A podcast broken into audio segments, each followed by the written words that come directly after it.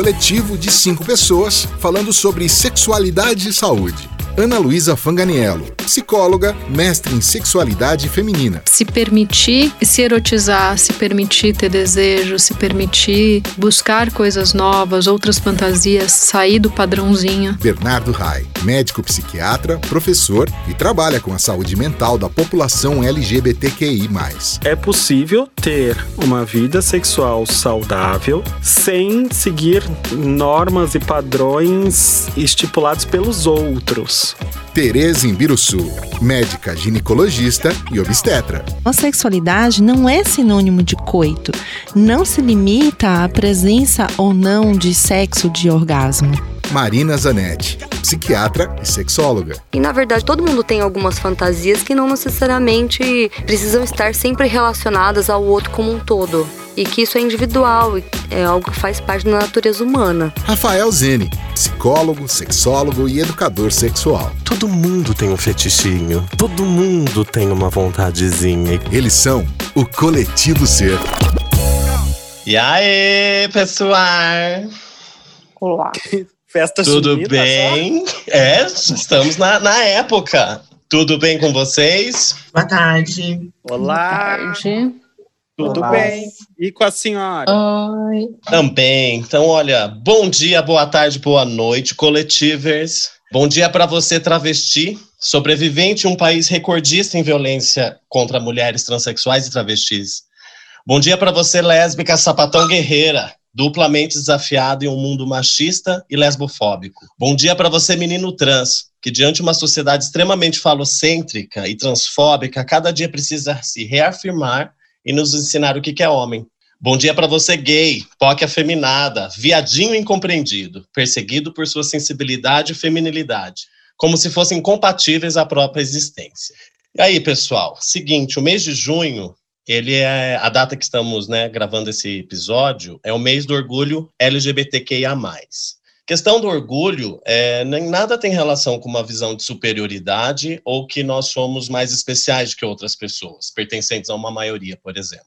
O que está em pauta aqui é a sobrevivência. São os direitos já adquiridos, né? Temos orgulho da nossa luta e da nossa caminhada, coletiva e individual. Cada LGBT, como a gente já abordou em outros episódios da primeira temporada, encontra no caminho uns desafios que vão para além das dificuldades experimentadas pelo resto da população determinadas particularidades acabam cruzando o nosso caminho, é, que são apresentadas social e externamente a nós e que poderiam ser evitadas se vivêssemos em uma sociedade menos hétero e cisnormativa. O problema aqui não é ser hétero e não é ser cis. O que é complicado é exigir que todo mundo seja, né? Bom, quero apresentar agora, gostaria que meus amigos queridos se apresentassem, por favor.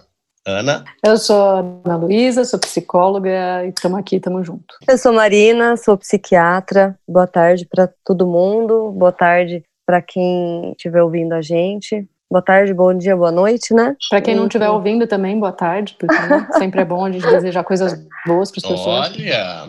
Boa tarde, mulher do Queiroz. Olha! Polêmica! Oi, eu sou Tereza, sou médica ginecologista e a gente tem dois convidados aqui muito legais hoje, então acho que vai ser um episódio bem bacana. Ber. Olá!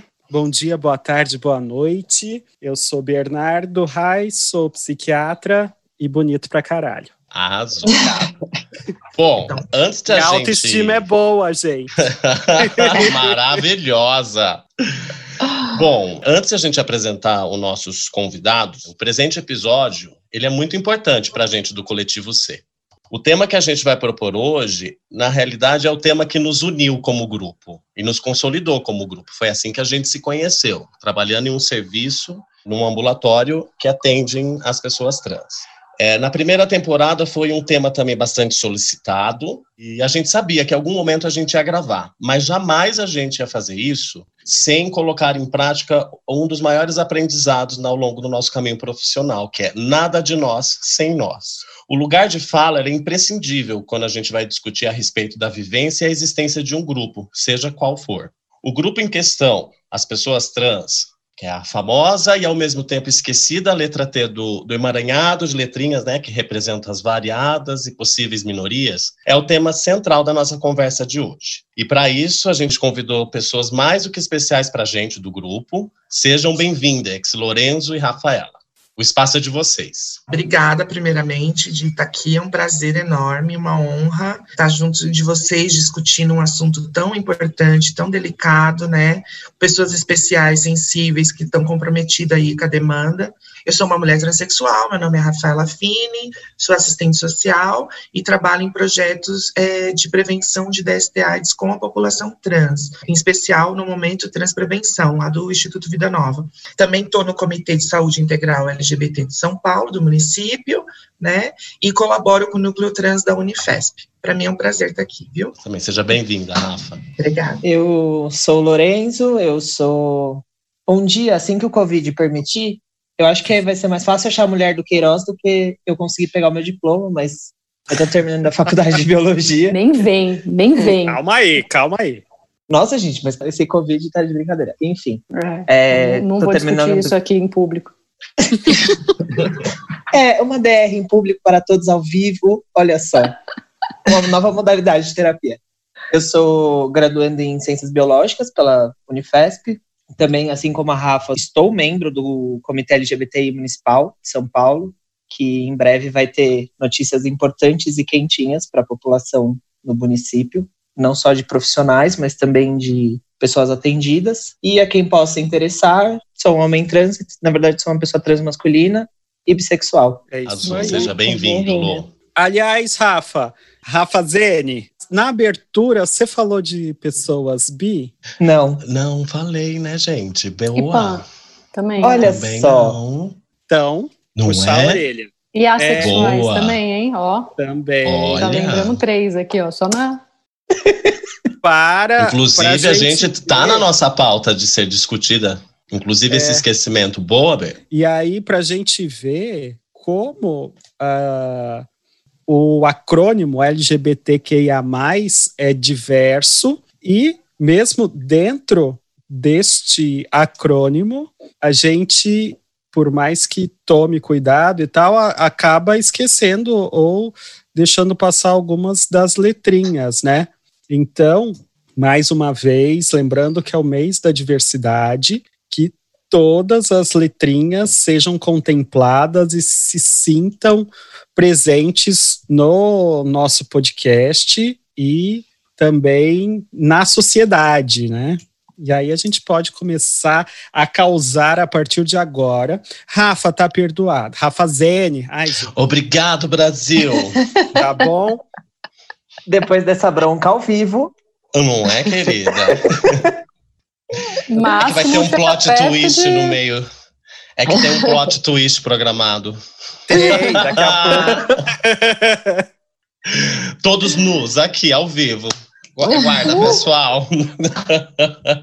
e aí? Então, vamos começar com algumas dúvidas que surgiram, Rafa? Quer falar? A Não podem que, falar. Não, a sequência que você tinha mandado. Eu acho que uma, uma das dúvidas que eu acho que a gente podia começar já assim, ó, no é, para Rafa diretamente, qual é a diferença entre mulher trans e travesti? Geralmente perguntam bastante. Bom, assim, se você for olhar de uma maneira profunda mesmo, não tem uma, uma grande diferença, porque as duas identidades estão dentro da, dessa questão é, do confronto às normas binárias, né? Vamos dizer assim. Mas, em termos assim, eu acho que o, o que tem que ser ressaltado é o aspecto político travesti é uma identidade muito política, né, de confronto mesmo, de não aceitação dessa coisa de homem e mulher. A travesti ela se coloca é, como política tanto na sua expressão da sexualidade, né, nessa variável feminina, mas também ela não quer ser nem homem nem mulher, ela quer, ela reivindica o lugar do meio ou do não do meio. É, não sou obrigada a, mas assume uma identidade feminina, ou seja, gosta de ter ser tratada, ser vista, ser respeitada como uma mulher, mas ela não reivindica este lugar na sociedade, muito pelo contrário, ela re reivindica um lugar de transgressão das normas. Já a mulher transexual, ela reivindica o lugar de mulher, de mulher trans, né? Mas ainda assim, ela sente a necessidade de fazer cirurgias, de fazer intervenções que se alinhem mais com a identidade dela. Por exemplo, a operação, a, a cirurgia de re, redesignação sexual. Para uma mulher travesti, por uma travesti, isso não é tão relevante. Muito pelo contrário, ela fala, eu, as, as mulheres travestis, elas falam, eu sou uma mulher de pau e não tem problema nenhum nisso. Eu sou uma mulher que gosta do meu pênis. Já uma mulher transexual, geralmente, isso é algo que traz muito incômodo, desconforto, que atrapalha a vida dela, né? Então, ela procura essas formas de, de se sentir melhor consigo mesmo, com seu corpo, alinhando aí a sua identidade ao seu corpo. Eu acho que em linhas gerais seria isso. Eu, eu, por exemplo, eu acho um pouco estranho, porque é como se você estivesse categorizando, né? Colocando em caixinhas, e eu acho isso horrível.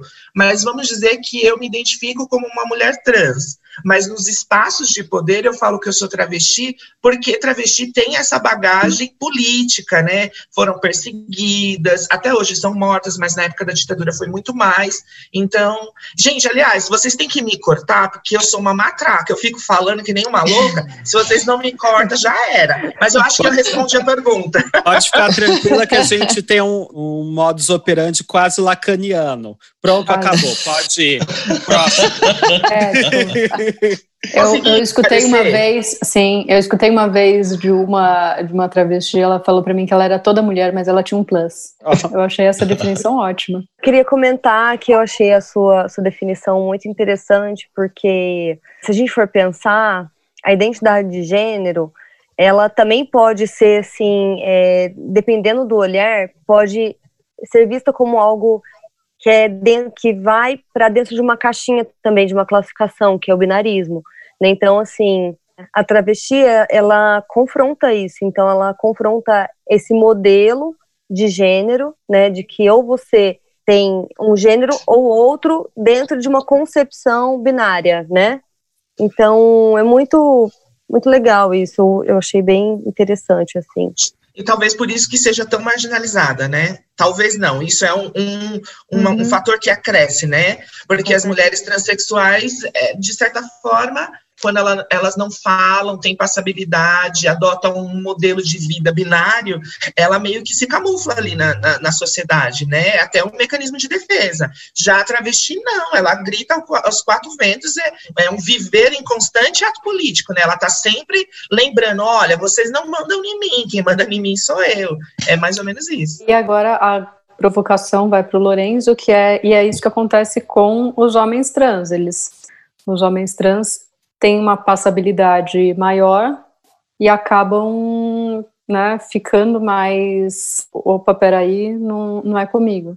De um lado, é muito mais fácil para a sociedade não enxergar os homens trans ou as pessoas trans masculinas. Por que, que eu falo que é mais fácil? A gente acaba se camuflando de uma forma melhor, no sentido de poder evitar algumas violências, algumas dificuldades de acesso, só que a gente entra também num outro, numa coisa que eu gosto muito de falar, que é a questão de você também entender como que uma pessoa transmasculina tem acesso, né, a essa passabilidade infinitamente entre uhum. aspas. Porque para você ter acesso, você precisa ter minimamente um acesso a algum tipo de medicamento, você precisa ter uma saúde minimamente boa e você precisa ter algumas coisas, né, que muitas vezes não são dadas se você quer fazer o trem direito, que é o que eu sempre falo, se você vai fazer o trem direito, você precisa de um acompanhamento.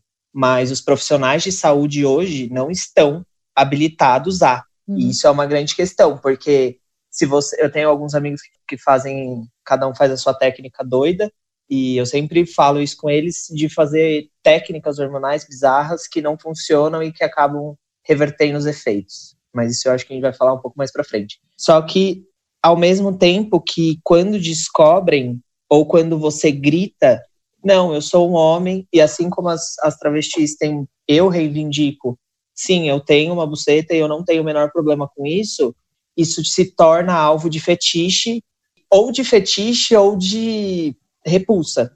Sempre cai nos dois pontos. Dependendo do local que você estiver, acaba e da sua orientação sexual acaba até sendo um pouco perigoso, assim quando a gente fala de, de festas aqui em São Paulo, tem muitas festas de sexo gay. E aí, às vezes, você cai num espaço desse e encontra ali uma pessoa completamente errada, as coisas tendem a ficar bastante complexas, né? Porque é isso, enquanto, enquanto você tiver uma buceta, você ainda vai ser inferior frente à sociedade falocêntrica. Eu acho que esse é um dos. A gente não precisa discutir isso agora, mas só para dar um spoiler aí, eu acho que essa questão da, da objetificação dos corpos trans também é algo importantíssimo e que a gente tem que abordar aqui. E aí, falando dessas festas de sexo, principalmente para o público gay, né? A participação de homens trans, ela tem um, um, viés muito de objetificação também, uma questão fetichista, é algo bem complexo. Eu acho que vale a pena em algum momento a gente abordar isso, né? É que eu acho que a pessoa se transforma num objeto, assim, né? Numa, num foco de excitação, e, e isso é muito. pode machucar muito, né? Porque ninguém quer ser visto como um objeto, todo mundo quer né, ser visto como uma pessoa, como alguém completo. O que eu ia pegar de gancho, não sei se ela terminou, concluiu, é que ela falou assim que pode causar sofrimento. Não pode, é, com certeza causa sofrimento, né? Eu acho que isso é um dos pontos principais quando a gente vai falar de saúde sexual da população trans. O quanto esse fetiche na nossa saúde de uma maneira geral. Eu fico pensando aqui numa outra coisa que a Rafa falou, né, da saúde sexual o Rafa falou sobre a questão da afetividade. Pouco é falado sobre a questão da sexualidade da pessoa trans. Quais são as disfunções sexuais que, que passam por isso? Quais são as questões né, de fantasia? Porque a vida sexual não está não tá atrelada a gênero, está atrelada a desejo. Não é falado sobre isso. Parece que assim, não. ah, pronto, vocês fizeram transição, vai lá, segue feliz. E a sexualidade, como é que fica? Quais são essas disfunções sexuais que tem, que tem a população trans? Não só a, a questão de disfunção, a questão da própria orientação sexual. Como se a palavra trans eliminasse a possibilidade de uma orientação sexual, como uhum, tem direito uhum. a pessoa cis. É isso que eu percebi, e foi legal até o Lourenço e o Berter levantado quando o Lô se apresenta como é, um homem trans, né, pertencente à transmasculinidade, bissexual, né, as pessoas às vezes têm uma dificuldade em compreender por achar, né, que estaciona ali no gênero. Isso foi uma questão que eu aprendi muito no núcleo trans atendendo as pessoas, né, ao ouvir e pensar. E por isso, quando discutimos na possibilidade, Rafa, de, desse episódio, eu pensei muito numa conversa que nós tivemos num congresso, não lembro qual dos, né, mas falando a respeito da afetividade, das relações, da orientação sexual da pessoa trans. Então é bem bacana. O, o, o Lorenzo já respondeu uma pergunta que surgiu para a gente apresentar aqui, arrasou, que é sobre justamente a fetichização e a transfobia dentro do meio do, do meio gay, entende? E depois a gente até poderia falar, jogo aqui, para falar dos aplicativos de, de pegação, que uhum. são super transfóbicos, né? E feticheiros. As bichas lá não respeitam. Então é legal até para a gente elucidar aqui o quanto no próprio, na própria comunidade LGBT existem preconceitos e deixar bastante evidente. Quando eu falei a questão das disfunções, é tipo a travesti, quando ela quer usar o, o pau para transar. Não, não perguntam sobre isso. Na hormonização, ela pode causar uma impotência o homem trans, quando toma muita, muita testosterona, pode ter problema, né? O, o aumento do clitóris e, e, como é que fica isso. A gente não para para pensar, né? Como é que vai usar essa, essa sexualidade? Como é que vai ficar Muito. essa sexualidade? E eu acho que aqui dentro do meu local de fala, eu não sei para as meninas trans e travestis, mas para a gente também não é orientado eu, outro dia, eu tava numa mesa, outro dia. Toda vez que eu falar outro dia é antes do Covid, tá? Tá. Num outro Adorei. tempo, onde não, onde não ouvia Covid, eu tava. Quando a gente podia sentar numa mesa? Nossa, gente, saudade. Tava conversando com uns meninos que tomam hormônio, sei lá, anos, uns sete, oito anos cada um. E aí eles simplesmente não sabiam que algumas coisas, assim, se você fizesse com o seu clítoris, você teria problemas alguns não sabiam nem como limpa. E eu fiquei tipo, caraca, velho. Porra, 2020, sabe? E aí a gente, além de pensar na disfunção, na, na falta de cuidado e todas as coisas que são impostas, também não nos é ensinado a lidar com esse com essa nova corporeidade, sabe?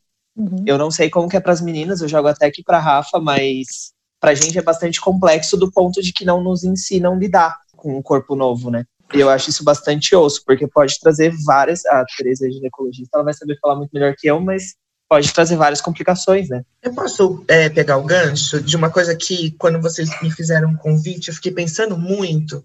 É quando se fala de saúde, se tem muito ainda em, em vista a saúde como algo é, físico, algo imediato ao corpo. E como a minha formação é em serviço social, eu bato muito na tecla, porque o, o conceito atual da Organização Mundial sobre Saúde é o bem-estar biopsicossocial. Uhum. Então, eu estou muito aqui mais para falar dos aspectos sociais, que é a minha área de estudo, a área que eu é, tenho maior interesse, porque como que esse processo de exclusão que é imposto para a gente, né, por essa, é, essa cultura machista, de mas, masculinidade tóxica, de binarismo, de menino usa azul e menina veste rosa, como tudo isso impacta na gente, na nossa formação, no nosso cuidado com o corpo, que o, o Lourenço acabou de falar. Não, ninguém ensina pra gente nada disso. É a vida que ensina, é as travestis mais velhas que ensinam. Esses dias eu recebi um, uma ligação de uma amiga muito querida que ela falou assim para mim: eu fico muito preocupada de, é, é, desse impacto dessa exclusão, dessa desumanização na cabeça, na saúde mental, e como isso se materializa nas nossas relações. No... Ela falou assim: eu queria tanto ser normal. Olha o quanto está introjetado, é, fazem uhum. a gente pensar que a gente não é normal, que a gente não é Sim. gente, que a gente não é humano, né? Eu falei para ela, pelo amor o de Deus. O corpo é o corpo errado, né?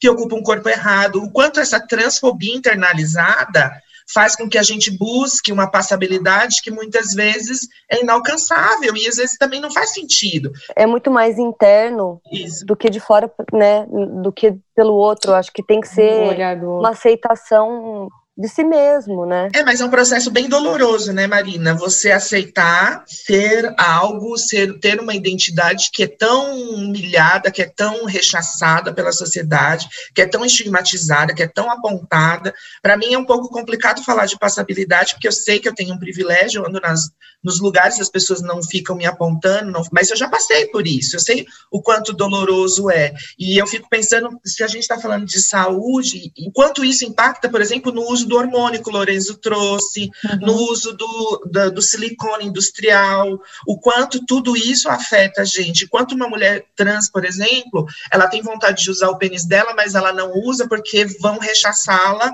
Porque como assim? Você é, era menina, agora você quer ser menina e quer usar seu pênis? Como, Enquanto isso Você não pode afeta, ter prazer, né? E quanto... É. São questões fundamentais que são pouco levantadas mesmo. Uhum. E mais uma vez é, a, é aquele lance, e aí pensando na saúde como um todo, o viés quase que exclusivamente biológico. Né? Então vai, a gente vai restringindo as publicações, os estudos e tudo vão sendo restritos àquilo e a gente esquece que o ser, a pessoa, ela é muito mais ampla que a biologia. E acaba sendo aquele tipo de pergunta que vocês adoram, que é tipo, se, se é homem ou mulher, se usa cueca ou calcinha, né? Eu acho que a pergunta que mais me incomoda é se eu sou operada e quanto que é o programa. Eu acho que foi as perguntas que eu mais ouvi na vida foram essas.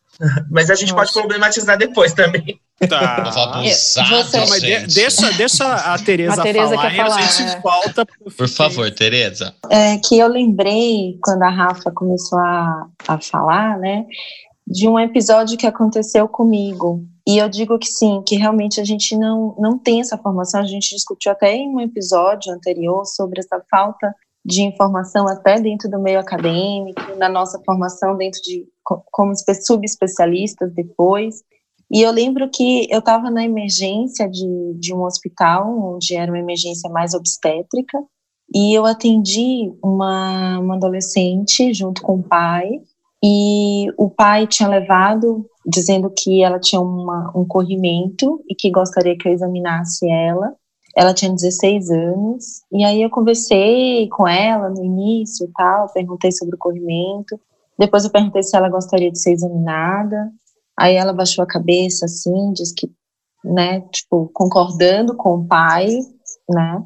E aí, quando eu cheguei na sala de exame, ela estava em prantos, ela chorava muito, muito, muito, muito. E aí eu perguntei o que, que tinha acontecido, se tinha acontecido, né, pensei assim, alguma violência, alguma coisa.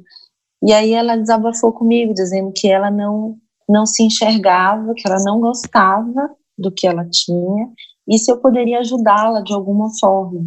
E ela chorava muito, isso me marcou. Ela tinha as mamas enfaixadas e era, sei lá, acho que ela tinha uns 16 anos, mais ou menos. E quando eu voltei para falar com esse pai, e, e aí esse pai também começou a chorar, né, perguntando se eu tinha encontrado alguma coisa diferente. E aí eu fui conversar com ele e o pai chorava muito, a esposa dele tinha falecido e ele dizia assim: "Doutor, eu não sei o que que eu faço.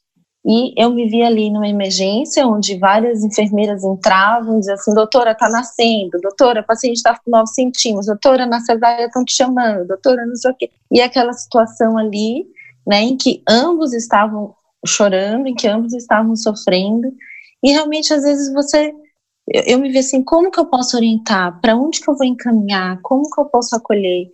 E, e eu acho que isso falta mesmo, falta a gente falar sobre isso, falta a gente aprender sobre isso, e porque muitas vezes pode chegar, pode chegar como, como dúvidas, e pode chegar como dúvidas de ambas as partes, tanto da família quanto pela pessoa que está passando por isso. Então, quando você começou a falar em saúde sexual de uma forma ampla, é, eu, realmente, eu acho que não é só uma saúde ginecológica, não, né, de, de pênis ou vagina, mas a saúde de uma forma geral. O quanto que aquela, o quanto que aquela adolescente estava sofrendo com tudo isso, o quanto que isso impactava, né? E aquele pai também estava perdido.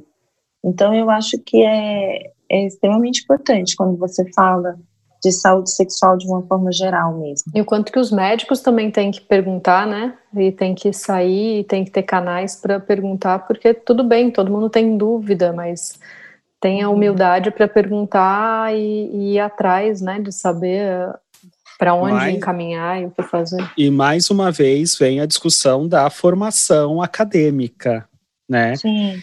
Que aí vem todas aquelas questões do tempo que é gasto, e não importa a sua profissão, a sua formação, o tempo que é gasto para discutir questões relativas à saúde como um todo de populações minoritárias, e não importa quais sejam, e quando a gente fala exclusivamente da população LGBTQIA, isso ainda é muito mais restrito.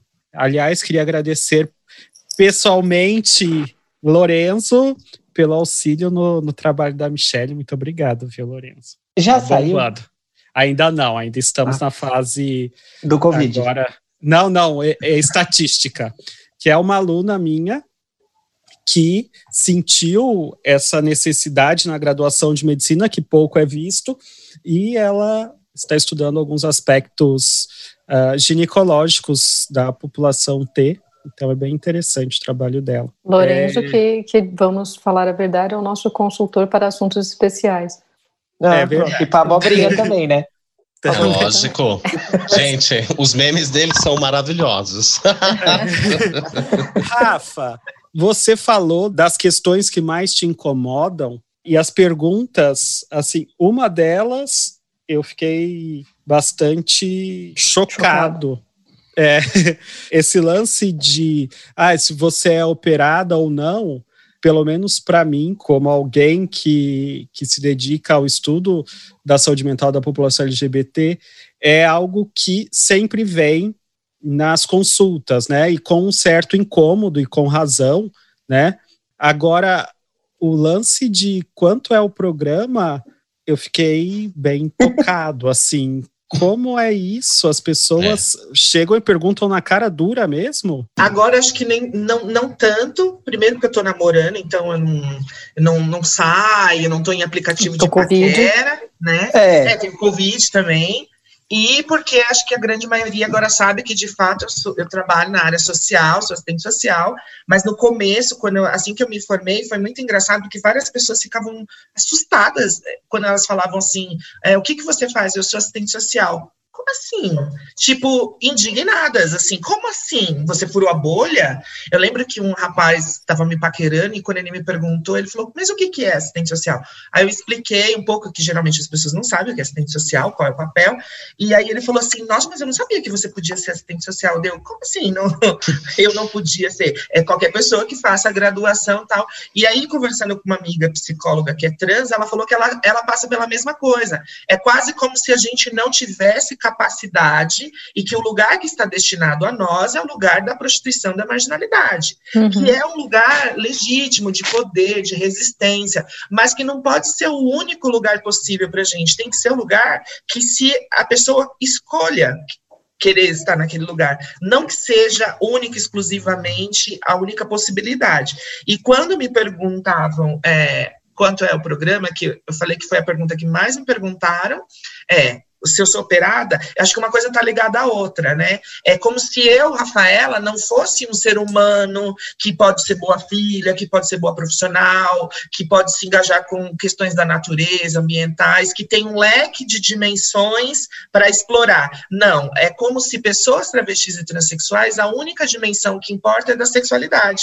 Aí, uhum. às vezes, as pessoas falam assim, ah, é que as travestis são hipersexualizadas. Elas são hipersexualizadas ou a sociedade... Coloca elas nesse lugar coloca ela nesse lugar. Então, quando me perguntavam quanto era o programa, eu falava assim, não, eu não faço. E você, quanto que é? E as pessoas se espantavam. Como assim você está perguntando se eu faço? Ué, mas você está perguntando se eu faço programa? Eu posso perguntar. Não, mas eu sou homem. Não, mas eu sou mulher. Então, eu sou trans. Eu também não sou... Não, não tá no meu destino escrito lá, olha, uhum. você vai ser assim, assim, assim. Eu que faço meu destino. Acho que é mais ou menos por aí. É só abusada, Sim. né? É, não, mas eu achei eu, eu amei. Acho justo. E se fazer programa estiver no seu destino e for uma opção, um, objetivo, também não teria problema algum. Não. Acho que é isso. É, é a gente tirar, porque vai ter um episódio sobre Programa. programas. É, e, e, tirar também esse viés e essa visão moralista que pode surgir, né? Mas aguardem que a gente vai falar mais sobre isso. A gente tá cheio de dar spoiler, né? É isso ah, que eu ia é falar. É Hoje é o episódio de falar qual vai ser todos os episódios da temporada. Vamos lá, gente.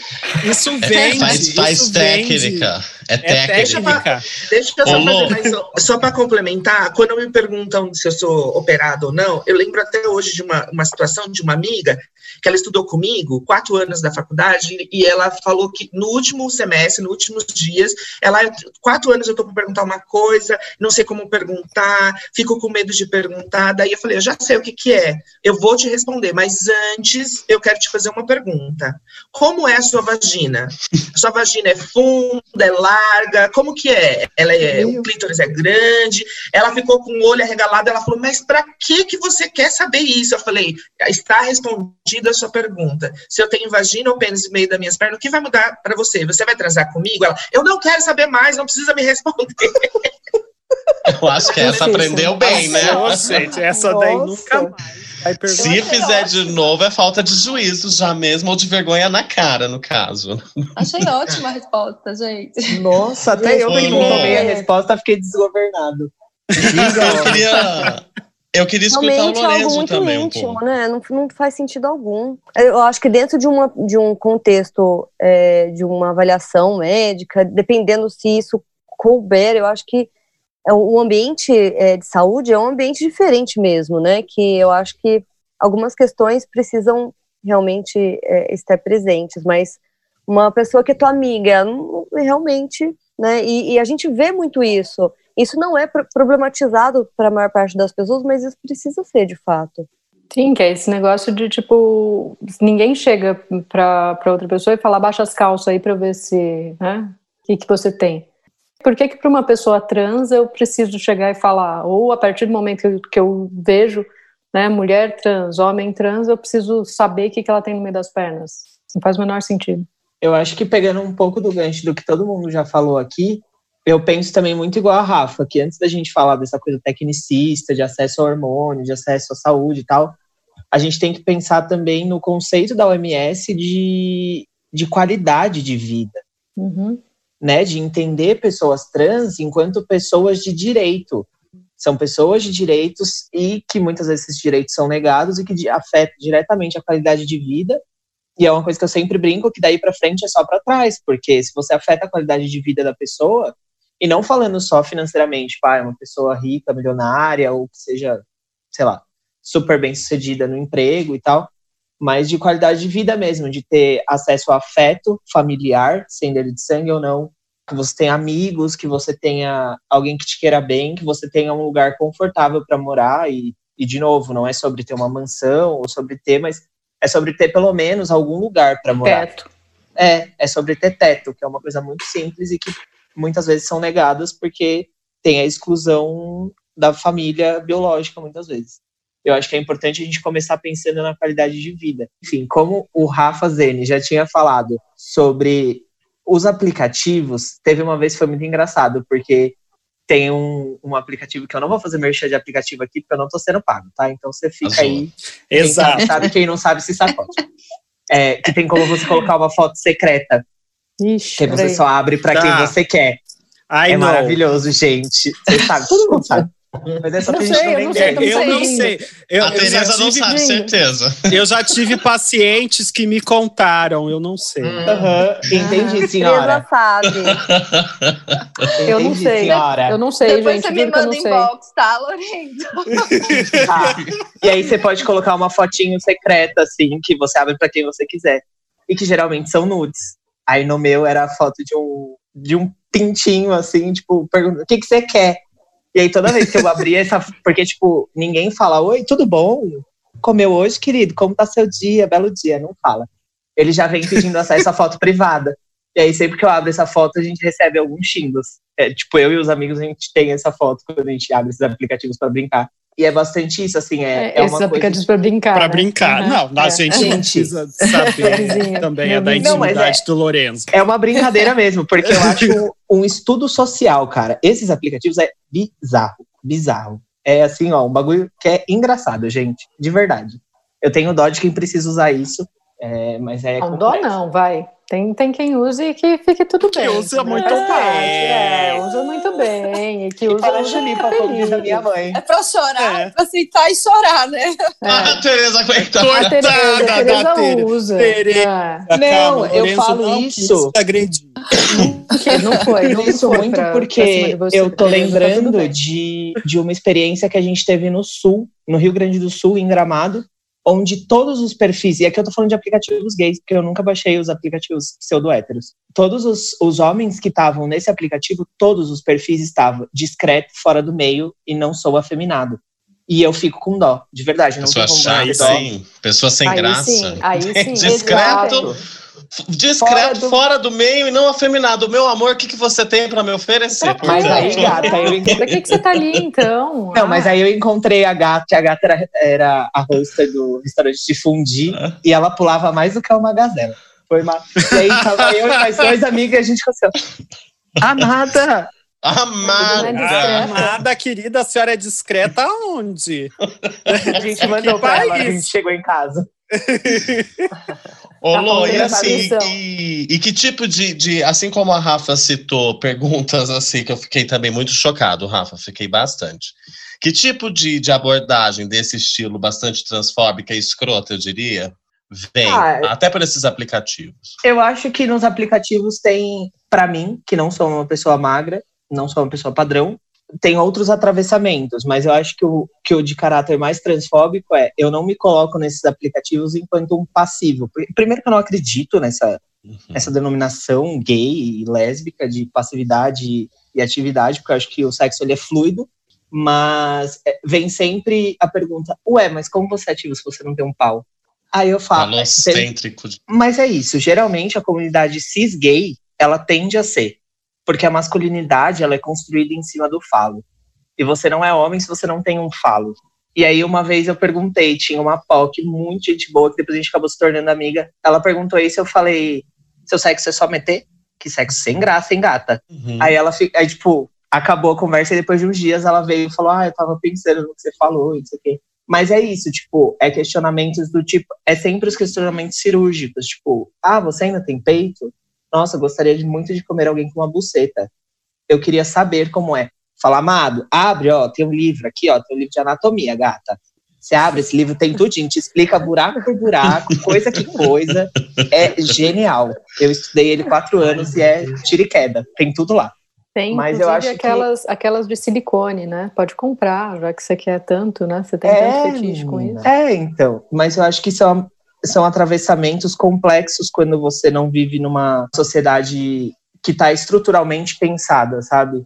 É, hoje em dia a gente ainda tem muito uma coisa do fetiche. Eu sempre vou bater nessa tecla porque eu tenho alguns amigos meus que têm canais de entretenimento adulto e eles até falam o quanto tem crescido, principalmente durante o período de isolamento social, a procura por serviços presenciais e, e a assinatura desses canais, né? Aí, quando a gente vem para a vida social, quando se por um acaso Covid der uma melhorada e a gente puder sair e se afetar, será que essas pessoas ainda vão ter coragem de se afetar com a gente, pessoalmente? Acho que quando a gente sair em 2022, né, Lorenzo? É isso, né? 2050. Talvez quando quando meu cabelo terminar de ficar gra, é, grisalho, a gente a gente vai estar se Mas- encontrando num barzinho, senhora. Eu acho que isso que você disse é o, talvez o gancho certo para a gente voltar naquele, naquele assunto que eu falei no início da objetificação e da fetichização dos corpos trans. Como é que vocês veem isso? Como é isso daí? Porque aí, mais uma vez, vem a questão de se é algo que a pessoa faz por vontade própria e não que seja socialmente imposto ou por uma falta de, de repertórios ou coisas assim, porque também é difícil a gente conseguir entender essa linha, né? Mas se é algo feito por livre-arbítrio, digamos assim, ok, mas ah, quando não é, quando é um. acaba sendo forçado de alguma maneira a essa objetificação, né? Como, como é isso para vocês? a gente pode tirar como ponto de partida o Brasil. É, Parece clichê, mas não deve ser clichê isso. Deve ser algo que tem que ter muita atenção. O Brasil é o país que mais mata transexuais no mundo. E é o país que mais consome conteúdo pornográfico de travestis e transexuais. Então tem alguma coisa errada aí, né? Porque eu acho que essa masculinidade, essa é, sexualidade que o, o pensamento hegemônico coloca como normal traz consequências não é só para travestis e transexuais, é para a sociedade como um todo. Tem um monte de homem que sente tesão por travesti e nega isso até a morte. Ou então vai lá, igual o caso que apareceu, o cara foi lá, transou com a, com a travesti, depois foi e matou porque se sentiu arrependido. Ou seja, é, esse, esse desejo com culpa, com medo, com, com tudo isso embutido. E aí, o que, que isso reflete na- nas travestis?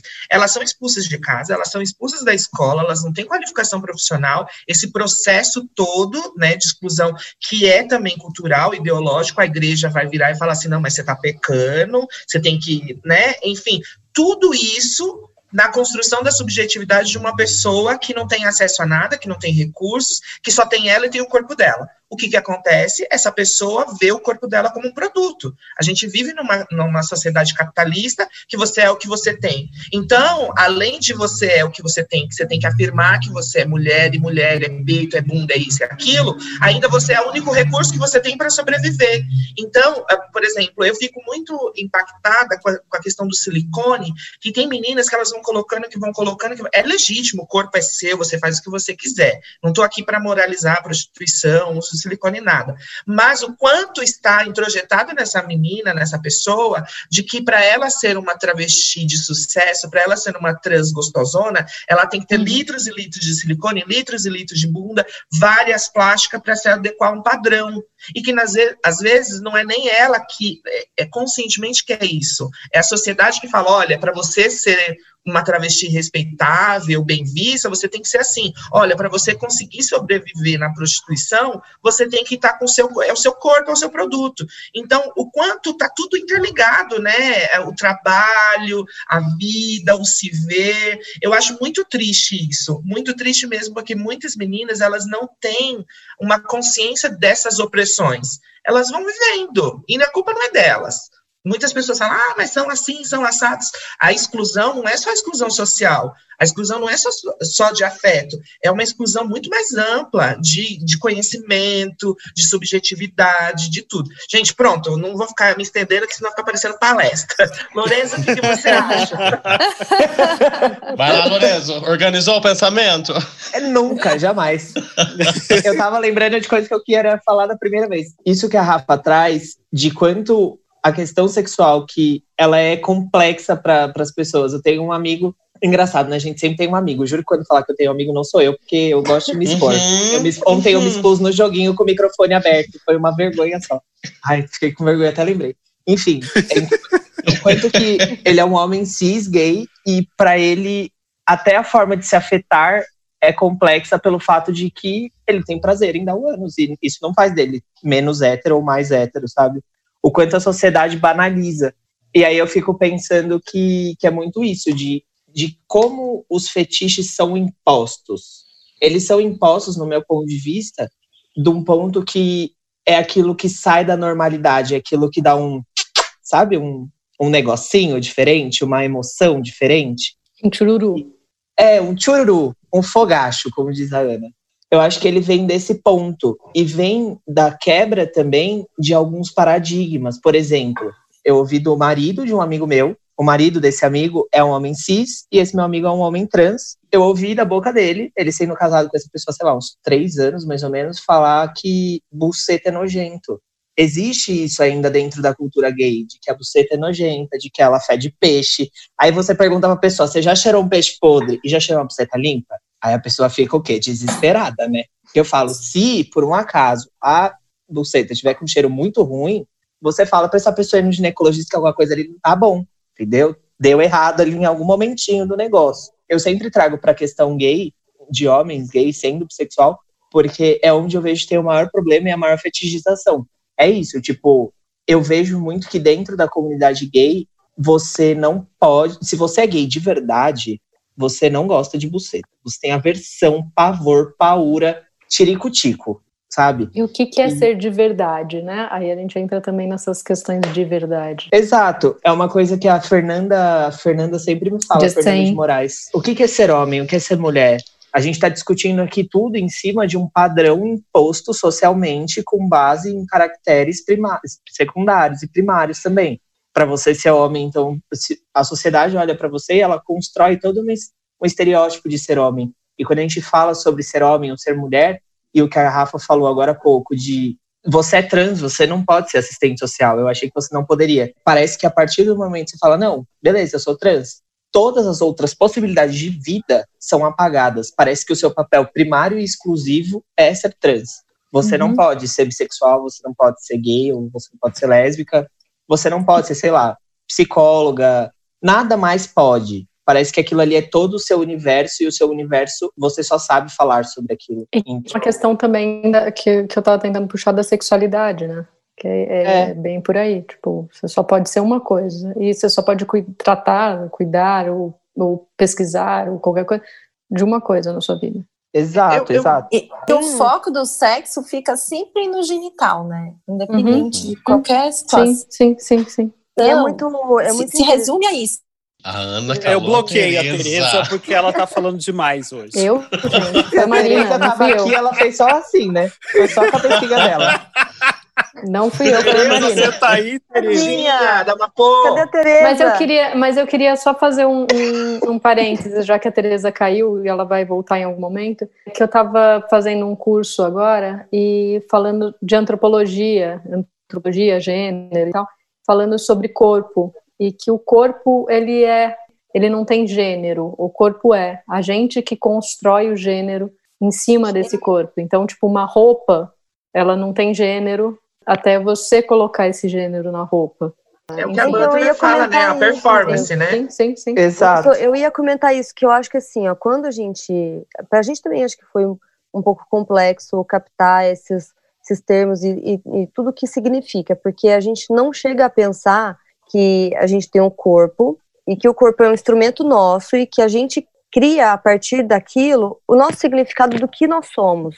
E que o significado que eu quiser dar ao meu corpo vai ser o significado oficial, né? Não vai ser o outro que vai trazer aquilo que eu significo, né? E para as pessoas é muito difícil pensar nisso, porque acho que existe muito uma, uma coisa como se o nosso corpo fosse da sociedade, né? Como se a gente não tivesse uma propriedade sobre ele, né? E sobre o que a gente é. Então, existe muito aquela coisa que, assim, é, ah, então aquela pessoa é trans porque ela queria se relacionar com X pessoa. Tipo, é, e, e aí fica, sabe, é como se a pessoa tivesse que se adequar a partir de um olhar externo e, e, e, as coisas funcionam de uma forma tão é, é dissociada da pessoa, né, que está ali. É Desumaniza, tira a humanidade. Desumaniza. Eu acho que é quando, quando a gente entra com a questão de fetiche, é você tirar a humanidade do ato, e por isso que entra numa categoria. E para mim, daí é uma, uma questão de achismo meu, daí mais baseado na psicologia, de que quando você faz esse movimento, é justamente daí entra aquela outra pauta do afeto, né, para você tentar evitar o afeto. O quanto, né, Rafa, eu fico pensando lá no fundão, daí desse, desse cara que faz, sai com a, a, a travesti e a mata depois será que não bateu outra coisa ali também junto? Por que, que disfarçar com tanto disfarçar não? Por que tanto ódio? Não é um disfarce, mas por que tanto ódio? O que, que ele cobre, que raiva é essa que ele sente? É da pessoa que está à frente dele ou de ele notar que pode desenvolver algum tipo de afeto? Eu não chamo afeto só de estar apaixonado, de querer, de gostar, de, de humanizar aquela pessoa. Faz uhum. sentido, gente? Eu tô viajando. Faz muito sentido. De tornar aquela, aquela pessoa mais próxima, né, de você. Eu acho que a, a transexualidade para essa, essas pessoas é uma afronta, porque essa pessoa ela foi condicionada a um olhar de que assim, eu tenho que, eu sou homem, homem tem que ser assim, eu tenho que pegar a mulherada, aí vem uma travesti que nasceu como eu e vem e faz tudo isso. Como assim? Por que, que ela tá fazendo isso? E a mim sempre foi falado que é assim, assim, assim. E, e aí, gosto, ah, não, mas né? tudo bem. Então, esse corpo serve para atender um fetiche, uma necessidade, aquela coisa obscura, né? Ali entre abjeção e desejo. Aí depois eu vou, só transo com ela, só queria isso, e eu despertei alguma coisa por ela, imagina, mas era um objeto, agora né? É, tem tudo a ver com o que você está falando. Só pegar o gancho do que o, acho que foi o Lourenço que falou, do que é ser homem, do que é ser mulher. É, é, eu tento sempre falar de maneira é, profissional, mas a, a, nossa vida, assim, né, tá, tá tudo interligado. É, uma vez eu tinha um ficante e ele se achando super moderno porque ele estava ficando com uma trans e que o pensamento dele super liberal e eu só olhava, né, e fazia assim, tá, então tá. Aí um belo de um dia ele veio aqui para casa e eu estava fazendo uma comida que não era típica, tradicional, arroz integral, uma coisa diferente. Aí ele virou para mim e falou assim: "Você não sabe fazer comida normal?" Eu falei, como assim comida normal? Ele, como a minha mãe faz, arroz, feijão, bife, batata frita. Aí eu olhei e falei assim: não, eu não gosto de comida normal, eu gosto do, da comida do jeito que eu quero. Ele, mas você não quer ser mulher? Então, esse questionamento, Ai, lógico, que terminou, gente, óbvio. mas eu sempre eu, eu destaco que a gente pessoas travestis e transexuais têm um papel socioeducativo na sociedade, a gente está sempre educando nosso redor. Claro, eu falei, falei bastante, tentei ampliar a visão dele, mas isso que ele falou para mim é um símbolo de que assim, ué, você não quer ser mulher? Na cabeça da grande maioria da sociedade, mulher é aquela que faz a comida para agradar uhum. o homem, que está ali para servir. Como assim? Você quer ser travesti e não vai fazer isso? É mais ou menos isso. Nossa, deixa eu cortar vocês e pegar um parênteses antes que eu esqueça disso que a Rafa falou. Isso que a Rafa fala, pra gente é o completo oposto, mas no meio às vezes tem um plot twist do plot twist, que é a gente tá, enquanto homem trans e pessoa transmasculina que figura alguma masculinidade, a gente é tido como a, a pessoa que é para prover e para fazer todo aquele papel que a sociedade espera de um homem, biriri, baroró. Só que, às vezes, quando a gente vai tentar se dependendo da relação que você tiver, e na maioria das vezes ela vai ser tóxica, às vezes você tenta se impor e falar um pouco mais alto quando as coisas saem um pouco do. E não, não tô falando aqui de agressão e nem nada, mas de impor a própria vontade. Falar, não, ei, pera aí, calma aí que o bagulho tá ficando bagunçado. A gente entra no plot twist que é, ah, agora você vai ser o macho opressor? Aí eu fico tipo, gente, mas a pessoa quer que eu performe masculinidade, só que a mínima vez que eu imponho uma voz que não é autoritária, ou que é só para você é, se manter saudável na relação, e seja ela qual for, tá? Não tô falando de relação amorosa, afetiva, é uma relação interpessoal aqui. A gente já é brecado e fala, ah, mas você não pode ser. Meu sangue de Jesus tem poder, né? Aí Gostei eu fico do manto saudável na relação. Eu vejo que vários amigos meus vivem em relações bastante complexas do, do âmbito de ser abusivo, e quando eles tentam se impor, aí vem esse break de falar, epa, mas agora você vai ser o macho. É isso. E é muito isso, porque isso vem do feminismo radical e que ele uhum. perpassa a vida das pessoas trans diretamente. Você pode ser até assim, eu acho que as meninas trans também vivem isso um pouco do momento em que de que elas ficam fragilizadas e fala aí, agora vai ser a mulherzinha toda fragilizada. É de a nossa vivência, ela nunca ela ser sempre muito delicada e você tá sempre medindo o jeito e como e o tom que você fala. É muito, muito, muito mais difícil você ser você mesmo. Até Porque vocês têm sempre que estar tá numa questão de estereótipo de gênero. Exato, e ele é, e é um, sempre é uma respondendo ao estereótipo. Uhum. E, e isso acaba, e aí voltando lá ao início que a Rafa falou, isso tem um impacto na saúde global do indivíduo, né? Então, mais uma vez, a gente sai dessa questão exclusivamente biológica e entende também outros processos e outras questões relacionadas à saúde como um todo. E aí, pensando em saúde das minorias, né? Quem não faz parte dela acaba olhando aquilo como, tipo, ah, é um, é frescura, ou por que, que a gente tem que estudar isso, por que, que tem que saber isso, por que, que tem que ter essa particularidade, ou esse olhar mais atento a determinado aspecto, né? Paciente é paciente, todo mundo é igual, todo mundo é igual, mas tem suas diferenças. E é justamente uhum. aí que faz, que eu acho que torna o profissional de saúde mais diferenciado no seu contato com, com quem ele está atendendo, né? Entender essas diferenças e buscar um, um atendimento mais inclusivo, é. né? E todo mundo é igual, só não me chama de bichinha, né? É. é Oi, exatamente. Ana. Chamou? Uma coisa com bichinha, Ana. alô, alô, alguém na escuta, bichinha? Opa, opa, bichinha. Você sabe que algo que vocês comentaram que eu gostaria, eu tinha esquecido, e voltou agora, Tô de Lorenzice. Entende? Nossa, é difícil, né? Lorenzei. Lorenzei aqui. Ai, vou usar pra sempre. Fica ouvindo os próximos episódios, vídeo. Pode usar, amigo, porque é isso, é minha vida. Você tá num quarto assunto e eu volto lá pro primeiro. É que agora uma experiência como clínico atendendo, né? Tanto assim, uma questão que eu acho interessante, mais como sexólogo, inclusive, nem como psicólogo, que a pessoa trans, claro que não dá para generalizar, mas ela tem uma consciência corporal maior do que a pessoa cis, que a Marina havia comentado. Eu digo isso que nos casos de disfunções sexuais, é, uma grande maioria existe uma, uma questão de, de, de uma dificuldade em relação à consciência corporal. Entende? E a culpa está onde? Justamente nesse sexo genitalizado, nessa tentativa de ficar querendo corresponder a estereótipos, tanto dentro do ato sexual quanto dos papéis desempenhados.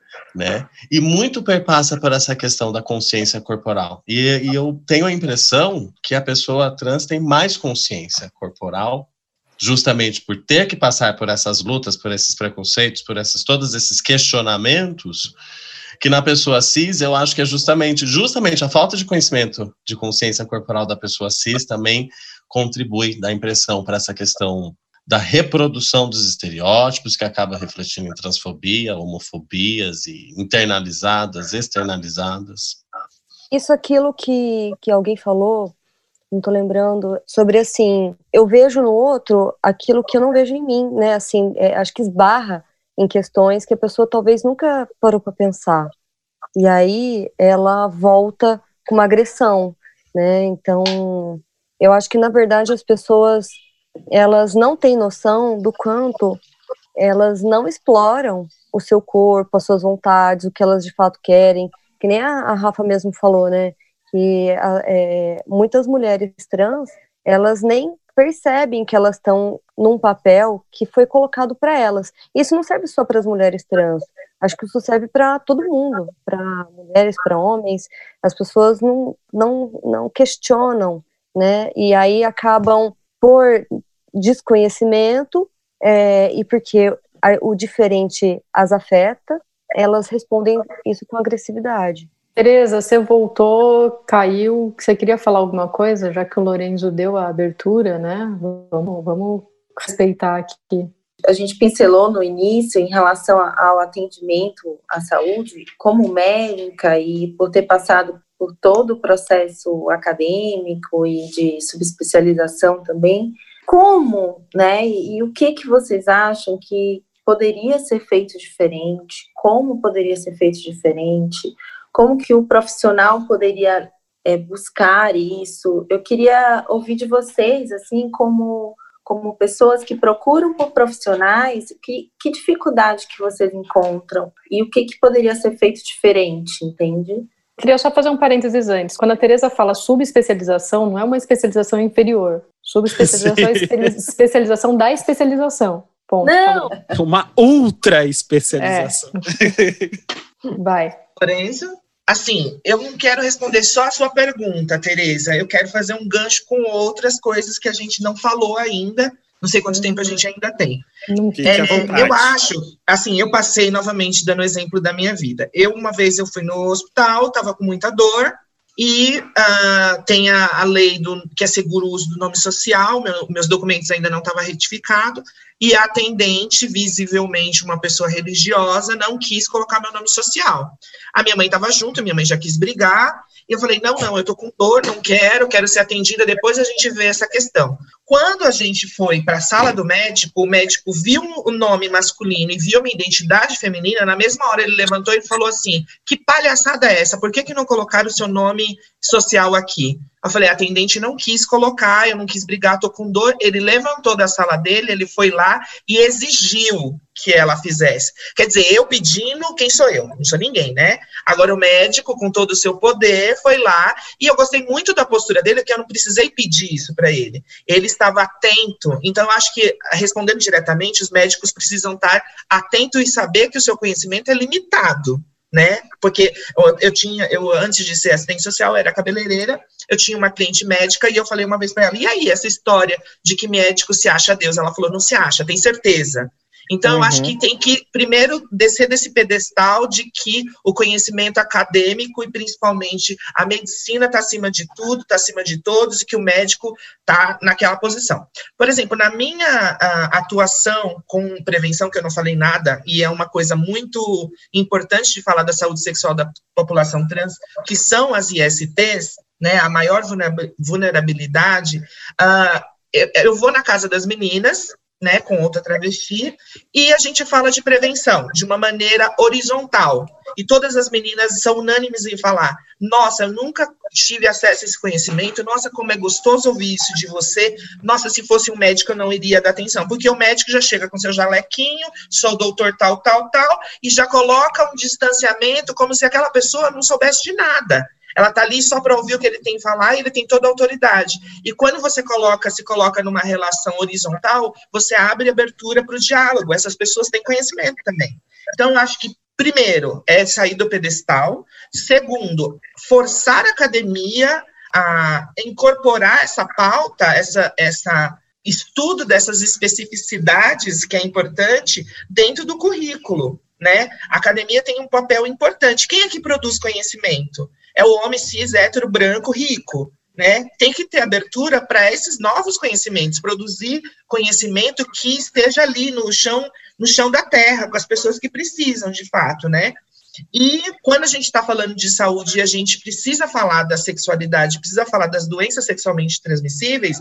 É, eu, eu costumo falar que a, o genocídio com a população trans é social, Porque o suicídio, o uso de drogas, a gente não falou aqui ainda, né? A depressão, é, tudo isso está tudo interligado, né? E aí falam, ah, a população trans é a que mais tem HIV, que maiores taxas de prevalência, incidência, tal. Mas o porquê? As pessoas refletem o porquê? É porque elas querem, é porque elas acham legais, elas estão na esquina porque é, é legal, tá na esquina, levar ovada, levar todo tipo de violência? Não, porque não teve oportunidade. Ou seja, uma coisa está ligada à outra que volta lá do começo. A saúde como bem-estar biopsicossocial. Não tem como você virar para uma travesti e falar assim: olha, toma os seus hormônios direitinho, faz tudo bonitinho, sendo que ela não tem casa, sendo que ela não tem paz dentro da casa dela, sendo que ela apanha, está num relacionamento abusivo com um cara que bate nela. É mais ou menos isso. Pronto, Lorenzo, Porque vai. não tem o aqué também para tomar o hormônio bonitinho né? Exato. O aqué é do verbo dinheiro, tá, gente? Tá, Tereza. É... do verbo dinheiro é ótimo. Eu amo. Pensando nisso que a Rafa tá falando, eu lembro muito de um dia que eu tava conversando com, com o Magnus, e ele tava muito chateado porque um artigo dele, isso sendo Magnus, uma grande referência de saúde trans aqui no Brasil, um artigo dele que era para contar as experiências e tudo que tinha se aprendido com a população trans num artigo e, e como a gente, a gente, né, a gente do Verbo Os Médicos, como que tinha melhorado esse atendimento, como que tinha mudado a forma e como isso poderia ser refletido em outras técnicas acadêmicas para melhorar a ciência mesmo, né, para avançar. E o artigo dele foi negado porque não tinha nenhuma validação científica, era só baseado em experiência. Sim. Olha só. Era, era, era qualitativo.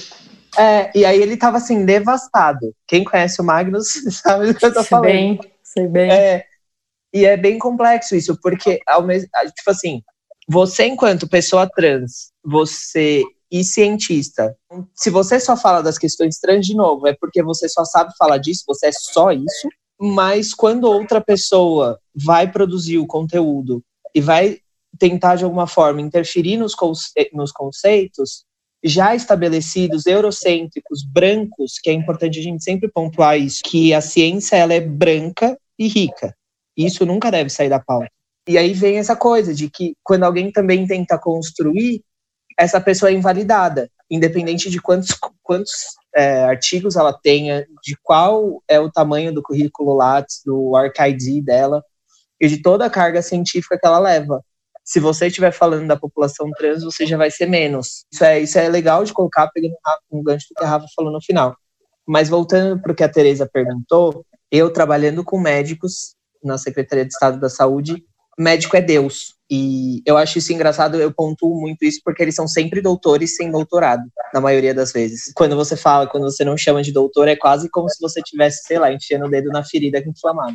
Então eu acho que precisa muito mais de humanidade na medicina. Parece que nos últimos tempos a medicina tornou-se muito mais uma coisa para fazer a grana, para ser rico, para mostrar que ele é uma pessoa de poder.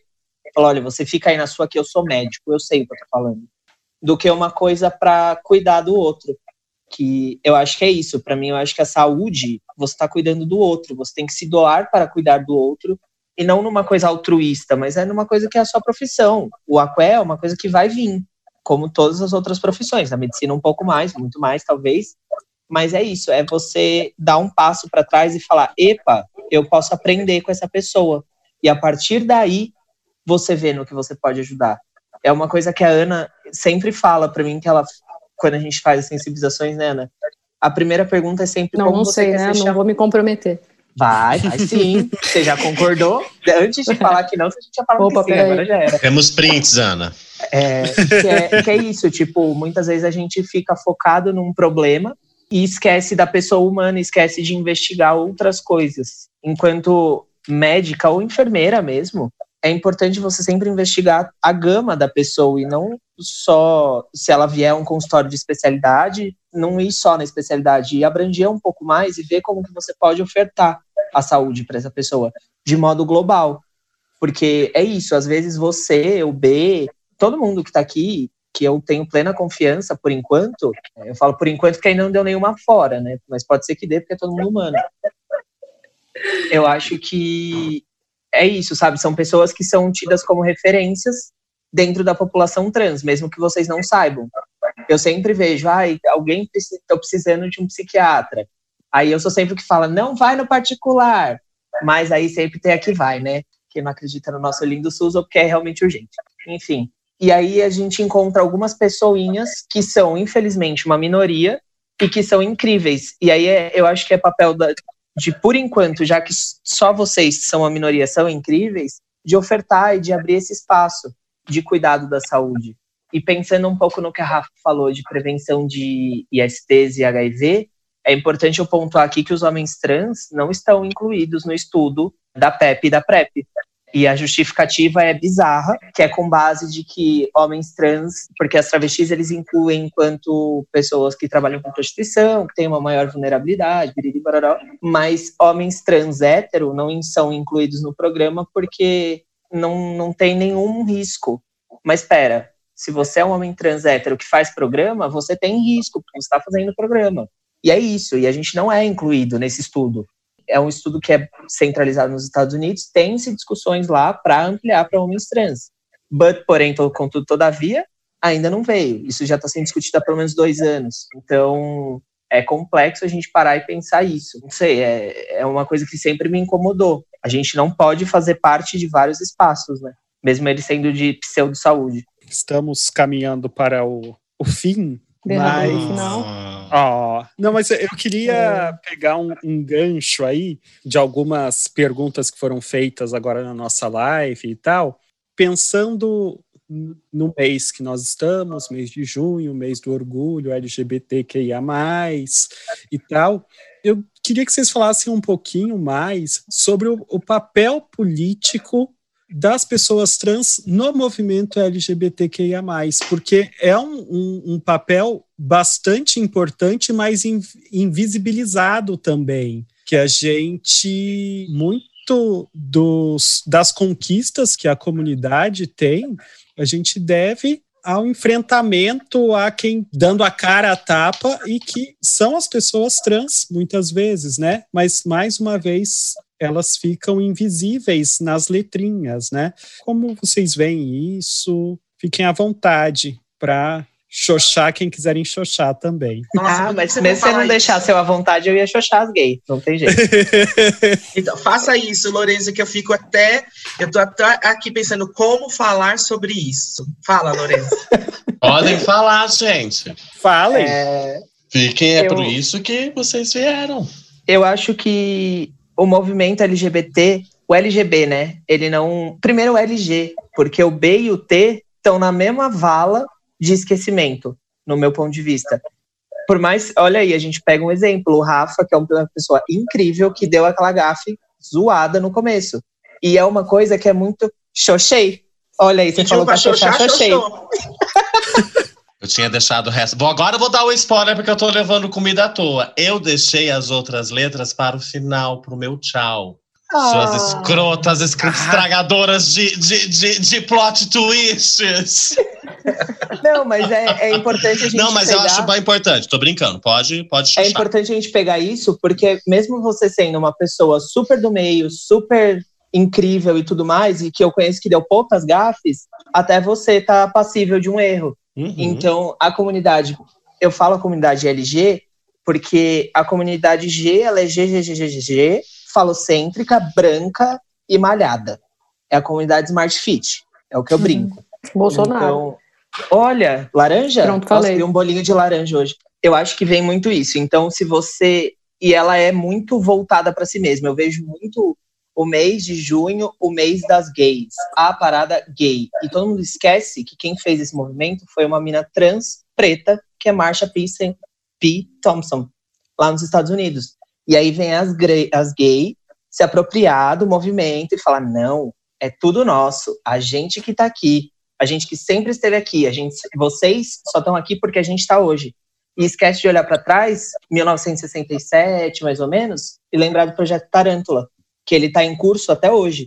Então, assim, aliás, tem um, um documentário do, do, programa Tarântula, que era da, do estado de São Paulo, de extermínio das travestis, principalmente as negras, no YouTube, para quem quiser ver, for free.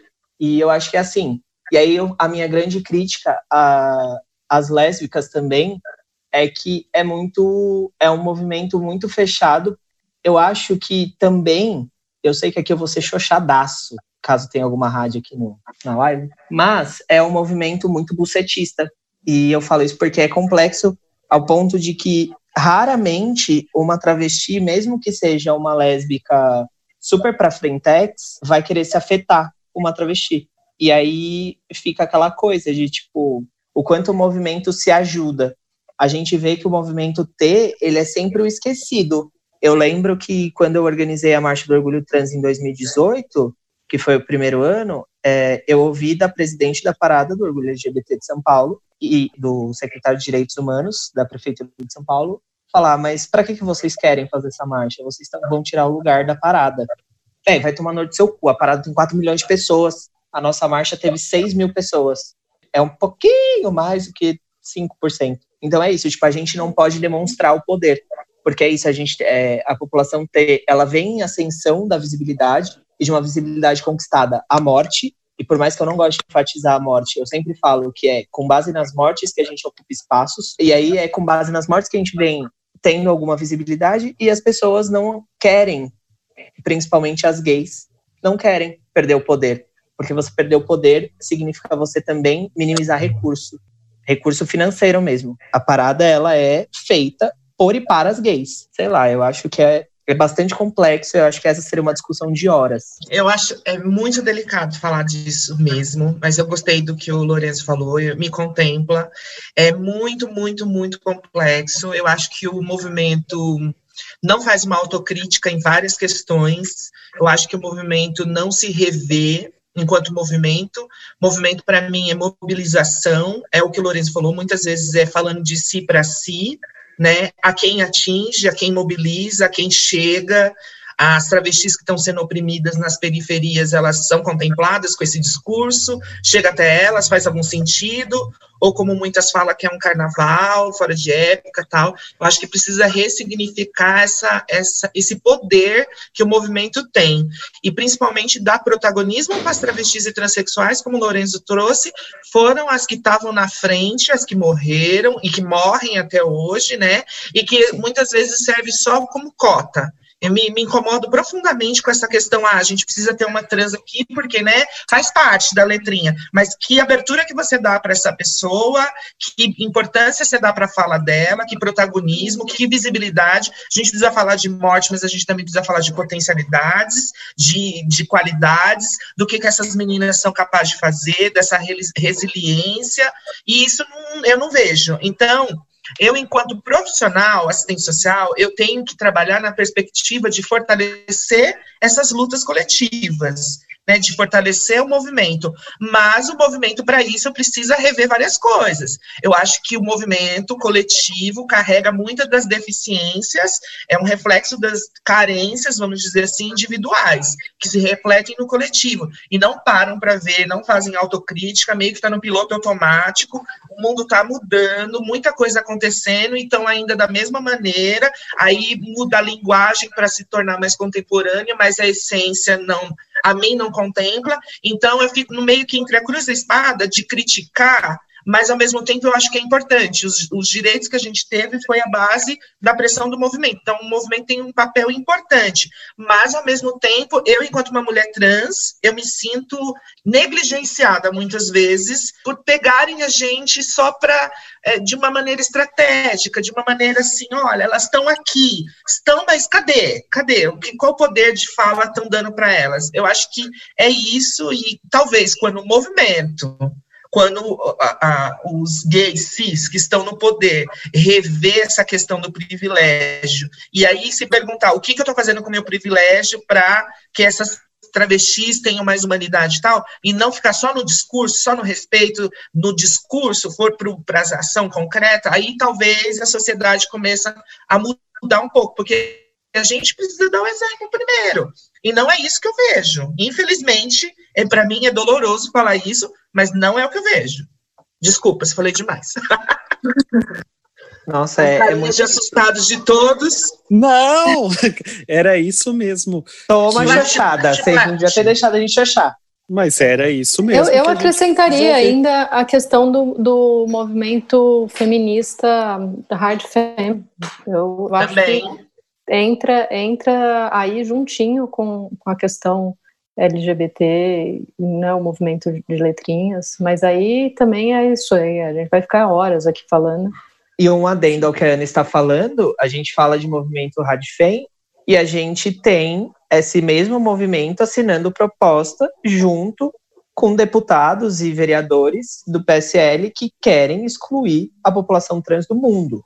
Eles acham que a gente é o grande mal do mundo e tem alguns projetos que eu não vou citar porque eu não gosto de dar visibilidade para coisas bosta, que são assinados por movimentos feministas, que se dizem feministas, né?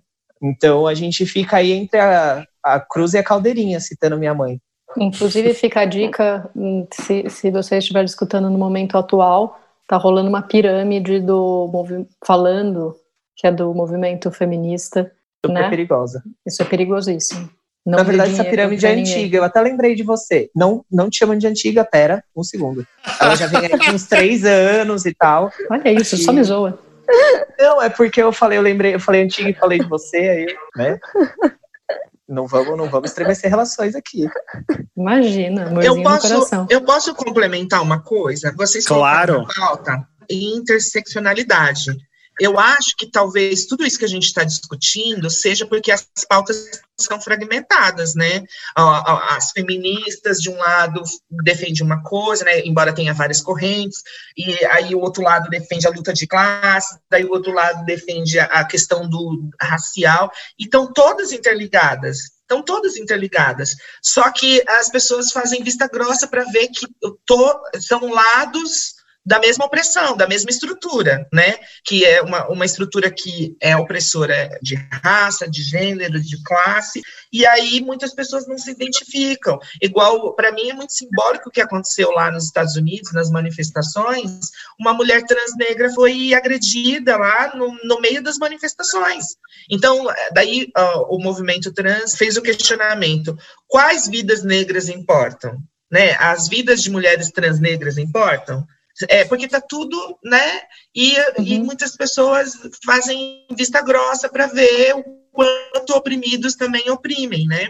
Acho que é por aí. Ixi, Eu acho que é, entra aquele negócio do quando mexem com. Né, tem aquele poema que eu nem sei. Olha isso, vou citar um poema que eu nem sei de quem que é. é no, quando mexeram com. Vem. Clarice Lispector. Os negros, eu não me importei, eu não era negro. Quando mexeram com, com os gays, eu não me importei porque não eram, porque eu não era gay. Enfim, assim vai. Exato. Neila Torraca. Acho que é assim que eu fecho. Acho que é assim que eu fecho meu momento. É, gente, Gonçalves. precisamos. Dercy Gonçalves, em memória. Precisamos terminar e antes eu gostaria de agradecer as participações na nossa live do Américo Nunes Neto, Luiz Eduardo Lemos, Lune Carvalho, Nossa, Kevin Fontana, Robson Carvalho, Turcato, e mandar um beijo especial beijo. para o nosso novo coletivers fanático, Érico Barros. Um beijo para você. Ele pediu beijo, a gente manda beijos. Beijo, é isso gente. Aí. Um beijo, Érico. Tá aqui, beijo. ó, pago. Tá pago. Quer, querem dar seus recadinhos, redes sociais e tudo mais, que aí o Rafa faz o fechamento. Não, eu gostaria que eles fechassem. Eu só dou tchau depois. Ai, amo. Por favor. Então, fechem então aí, Rafa gente... e Lourenço. É, por favor, deixe uma mensagem, Lô, deixe uma mensagem, Rafa, para os nossos ouvintes, para os coletivers.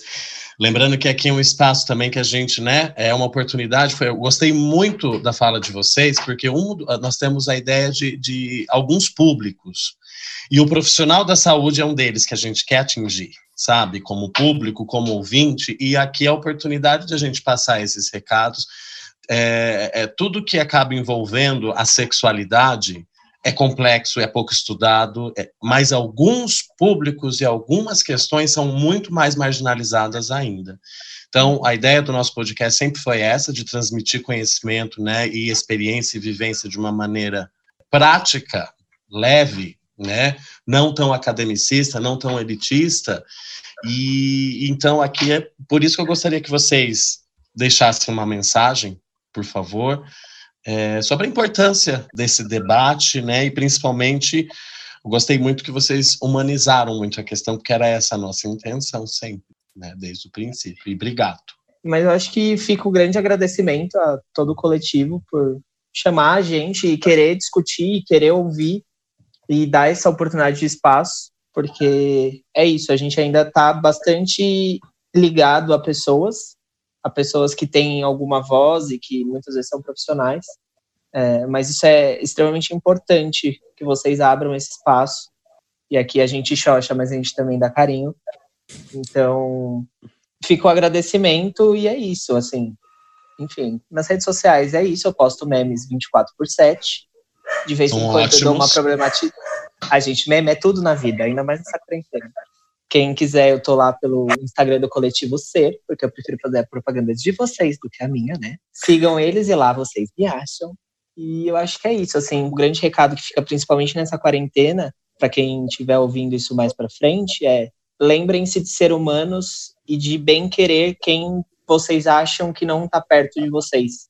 Porque uma coisa que veio para mim nessa quarentena é eu tinha, eu tenho ainda as melhores amizades que eu poderia ter. E todas as pessoas que estavam comigo antes desse período estão comigo nesse período também, que é bastante delicado. Por mais que pareça muito gratiluz, vamos fazer um bem assim real porque eu tô vendo que cada dia mais a gente está se batendo e se agredindo verbalmente sem querer construir. Eu acho que o recado grande é esse. E um beijo para esse sábado lindo. Vamos tomar uma cerveja, né? Não posso, tô lamentando. Então você toma sem álcool. Tomou? Tomou? Oh. Não, é oportunidade. A gente não pode esquecer daquela cervejinha que parece xixi. Mas ela existe. Existe, tá aí para isso. Tá. Alfa. Bom, eu queria agradecer muito. É, eu achei muito rico. Me perdoem se eu falo mais que a boca. é o impulso de querer falar mesmo, de querer colocar essas questões aí. Essa é uma oportunidade super rica. É, agradecer mesmo que continuem promovendo discussões como esta. Já virei fã, e eu acho que o meu recado final seria que a sociedade, e aí independente de ser profissionais, a sociedade, ela precisa encarar a transexualidade como uma possibilidade real, legítima, da diversidade humana, não é nem da diversidade sexual, é da diversidade humana. Nós somos diferentes, nós temos direito de fazer o que a gente quiser com o nosso corpo. E a diversidade tem que ser vista como riqueza, né? E na nossa sociedade é muito vista como é, desigualdade. Diferença não é sinônimo de desigualdade. Tem que ser vista como um potencial de riqueza, de saberes, de possibilidades. Eu acho que é isso. Eu acho que toda vez que quem está ouvindo ver uma travesti, não a julgue por o que você está vendo naquele momento. Tenta refletir qual é a história de vida daquele ser humano que está ali, né? Acho que é isso. Obrigada, gente. Muito obrigada, vocês dois. Eu quero muito agradecer. Uh, e, e, assim, estou muito feliz por vocês estarem aqui, por a gente poder conversar e, e, achei muito rico tudo que a gente falou aqui. Sempre é um prazer sentar e conversar, sempre aprendo muito com vocês. É isso. É. Também agradecer vocês pela oportunidade assim de, de estar aprendendo e foi muito legal ouvir tudo. E eu acho que a ideia do coletivo é, é, essa mesmo, né? O nome coletivo, eu sempre falo isso, porque eu acho que o nome coletivo traduz a vontade que a gente tem de realmente de ampliar, de incluir. E é isso. Obrigada. Eu achei maravilhoso. Obrigada, Rafa. Obrigada, Lorenzo. Foi muito legal. Também acho, Tereza, quando eu imaginei o, o coletivo e, e, esse podcast, eu visualizei justamente esse tipo de discussão e realmente trazer assim questões muito humanas e muito é, reais em pauta. Eu acho que isso a gente tem falta disso, né? A gente não, a gente quase não, não vê isso nas redes sociais ou nas em tudo que a gente consome. Eu acho que a humanidade precisa disso, as pessoas precisam disso, né? Gente, Rafa, Lorenzo, muito obrigado pela participação. Estejam sempre convidados e esse espaço está aberto. Gostaria de mandar beijos para os nossos coletivers e sigam a gente no Instagram, arroba coletivo ser. Escutem a gente em todas as plataformas. No podcast Apple, por favor, cinco estrelinhas pra gente ganhar é, alguma coisa que eu não sei o que é.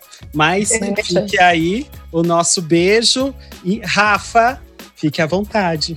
Então, gente, eu gostei da provocação de vocês. O meu erro foi não ter avisado vocês antes, que eu não tinha me esquecido. Mas sim, a proposta era que eu peguei no Oi o mainstream LGBT, entende? Aquele que é mais enfatizado e discutido. Mas não, nós temos outras é, invisibilidades dentro dessas letrinhas que podem acontecer, sabe? E eu acho que é até legal da gente se propor a trazer em episódios essa representatividade, né? Também, então, vai um tchau para os bissexuais, né? Que são negadas a sexualidade e a possibilidade de prazer e amor. Na realidade, ao bissexual nega-se um lugar de pertencimento, né? Um tchau também para os assexuais, que nos ensinam que afeto está no mesmo patamar que a atração meramente física e sexual. Um tchau também às identidades não binárias. Obrigado por deixarem livre a todos a possibilidade de se expressar. E um tchau aos intersexuais. Que acabe tanto desconhecimento e desrespeito que, que essa população tem, que respeitem as suas e que deem a possibilidade de escolha. Esqueci alguém, gente, antes de dar um. Eu acho tomaram, que não. Tomaram acho... as bocudas? Eu, eu não falei que Assim, é o. o vai e volta, né? Mas aí entra no mais. Ana, não tá na, nas. Não começa a problematizar não tá nas letras.